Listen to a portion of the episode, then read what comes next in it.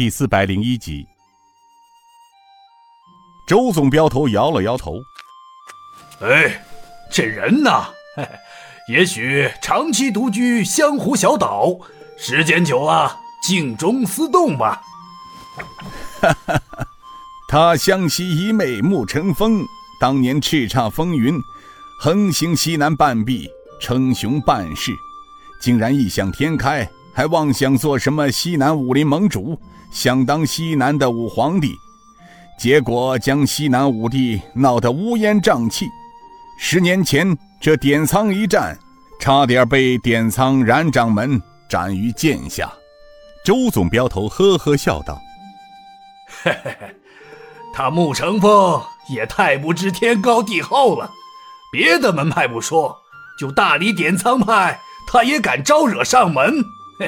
这不明摆着老寿星吃砒霜，活得不耐烦了吗？”是啊，别的不说，就点苍派自唐宋时期的西南崛起，历经三朝，也有数百年历史了。他湘西一妹穆成风虽然想称雄湘鄂赣，想动点苍派那是痴人说梦啊，自不量力罢了。那次若不是郑老门主和老夫在场，恐怕他也活不到今天了。周总镖头笑道。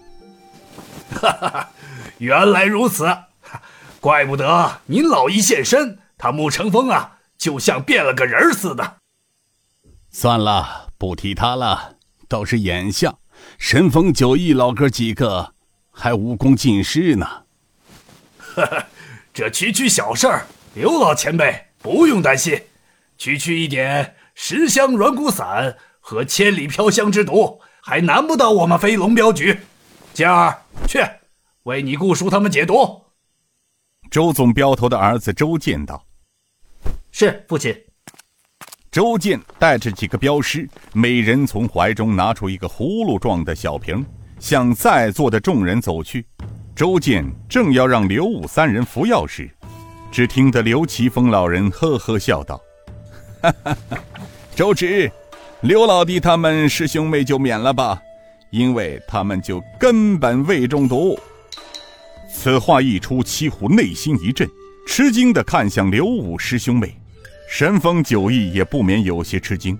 顾东平暗自道：“天哪，原来刘武师兄妹并未中毒，一直不露声色。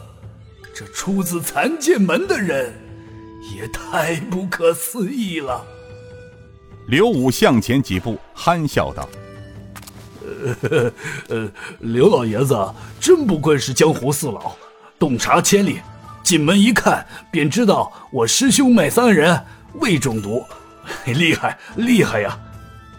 尹云云轻灵的走到了刘奇峰老人面前，问道：“刘老爷子果真厉害？哎，老爷子，你老怎么来了？”又是怎么知道我们在此有难前来相救？莫非你老早已算出我们将于今晚落难于此？哎呀，云云小姐，老夫哪里有如此本事？我呀，只不过从蜀中丐帮那里得知一点七虎的消息而已。这不，从蜀中到湘西，紧赶你们，正好半道遇上龙虎镖局的周总镖头，就一起赶了过来。不过其中的细节，待会儿再说，先料理一下这七虎的事吧。刘虎恨声道：“刘老爷子，用不着您老出面，让我来料理他们七虎。”哈哈哈哈不不不，用不着你们师兄妹出头，眼下还有比你们师兄妹更想要七虎命的人呢。神风九翼服下解药之后，各自坐下调息。刘武明白。刘老爷子说的对，眼下神风九翼是七虎最大的仇家。自神风九翼脱离飞虎门，各自隐居后，到后来被东厂刘延昌追杀，到后来追随师弟尹建平以来，从未吃过这样的暗亏。更何况他们曾经是飞虎门中顶天立地、叱咤风云的天地九杀，江湖中人最是要面子的。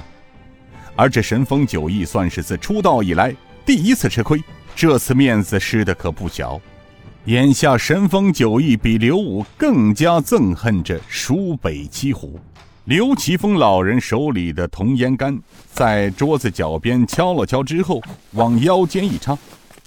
他走到七虎面前，瞪着双眼道：“怎么，你们这次的买卖可做得有些大了？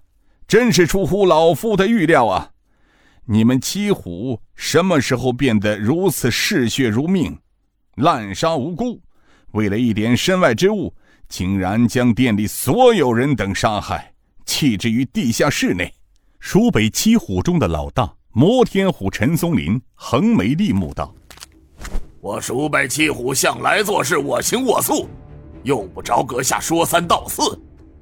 怎么着，老爷子，你想把兄弟们怎么样啊？”陈老大，老夫不想对你们怎么样，不过老夫倒是为你们七虎有些惋惜呀。”摩天虎道。哦，刘老爷子，此话怎讲啊？